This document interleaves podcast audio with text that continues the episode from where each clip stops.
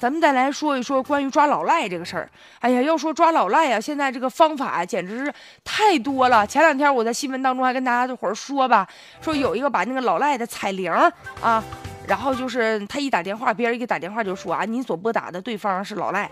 现在又出来一个新花招啊，给您介绍一下，叫互联网加。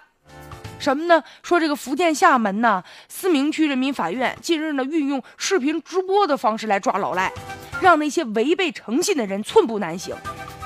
说有一个酒店呢，已经本身负债累累了，在大门上都已经被贴上封条了，结果这老板呢还不还钱啊，走歪门邪道，把这个封条给遮住了，然后重新挂了一个牌子继续营业。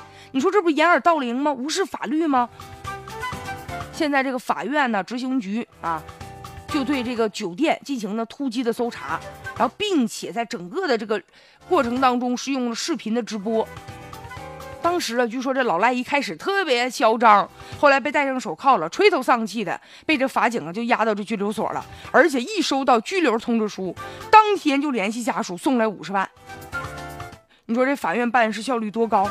说白了，就这老赖，你说他是没钱吗？根本就不是吗？现在有一个职工小丽啊，特别激动，就在这个直播的过程当中，针对这个镜头啊，他就说出自己的真实感受了。他说呀，我们近百的员工啊，二百多万的资金呢，工资啊和这个补偿啊，一直都不给我们。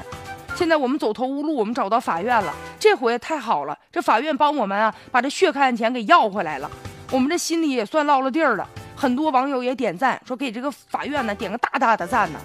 说确实是有力度啊！利用这种互联网加上这个政务的全新的一种模式，让老赖无处藏身啊！确实，这种执行的方式啊，也是带来强大的这个震慑啊，让人看着都大快人心。